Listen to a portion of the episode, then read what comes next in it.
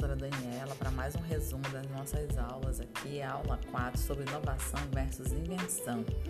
Né? Então, a nossa aula fala sobre é, essa diferença de inovação versus invenção e quem são os inovadores. Né? Os inovadores são dotados de criatividade e talento, são pessoas que têm essas, é, essas atribuições aí.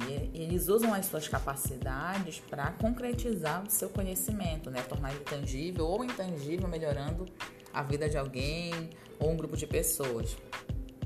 E a, a, falando sobre inovações né, e invenções, elas vêm de novas ideias, né? elas vêm, é, devem ser, mas também devem ser objetivas, devem ser concretas e não um romance do seu criador, né? Porque, que nem eu falei na aula de ontem, ah, a gente se apaixona pela ideia, a ideia é ótima e tudo mais, mas nem sempre ela vai resolver a vida de alguém. Então a gente não pode ficar apaixonado por aquela ideia que surgiu na nossa cabeça. Então a gente tem que procurar objetividade, tentar tornar aquilo concreto de alguma forma, né, mudando uma forma de fazer ou mesmo um produto.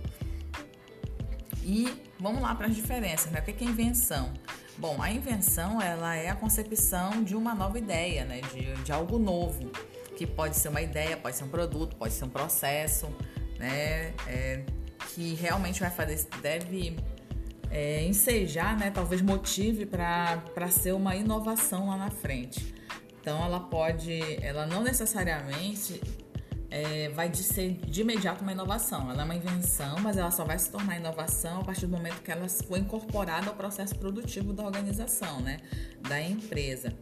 E alguns aspectos são importantes para a gente verificar se ela realmente vai fazer parte do processo produtivo ou não, que é a viabilidade. E a viabilidade ela depende da relação é, do custo de produção, né, quanto vai custar produzir essa, essa invenção aí, se vai ter algum investimento, precisar de algum investimento além daquilo que já, já recebe o setor de P&D ou é, o produto ou serviço que está sendo desenvolvido e se tem mercado, né, gente? Se tem mercado para essa invenção, se fizer sentido para alguém e também se tem volume, né? De para que a gente possa com, é, desenvolver esse produto e colocar ele no mercado. Não adianta colocar um produto para três pessoas, não tem público, atender uma necessidade específica só de um grupo muito pequeno. Mas, além de, de questão de grupo, tem que fazer sentido também para essas pessoas. E tem que procurar verificar essa viabilidade aí.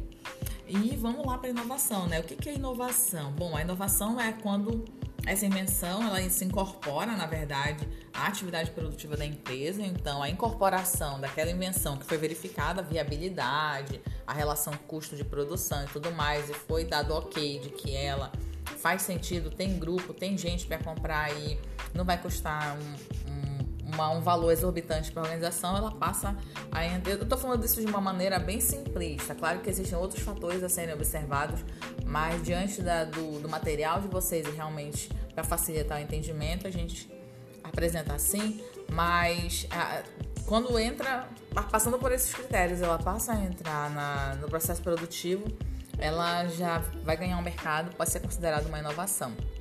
E é, ela disponibiliza, tá, passa a ser disponibilizada em larga escala no mercado.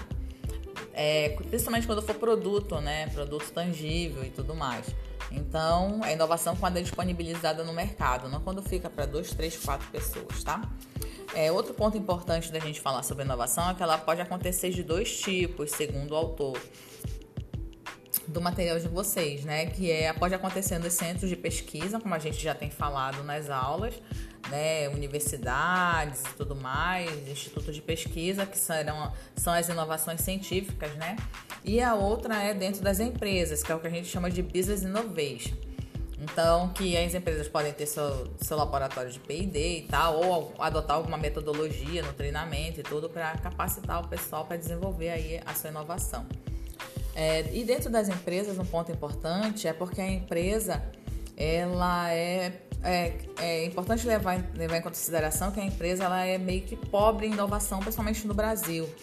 Por quê? Porque falta funcionários preparados, falta gente mais criativa e falta também executivos né, capazes de concretizar essas ideias que vêm dos funcionários. Então é importante a gente levar aí em consideração esses aspectos na relação inovação versus invenção. Dê uma olhadinha no material de vocês e qualquer dúvida podem me acionar. Obrigada.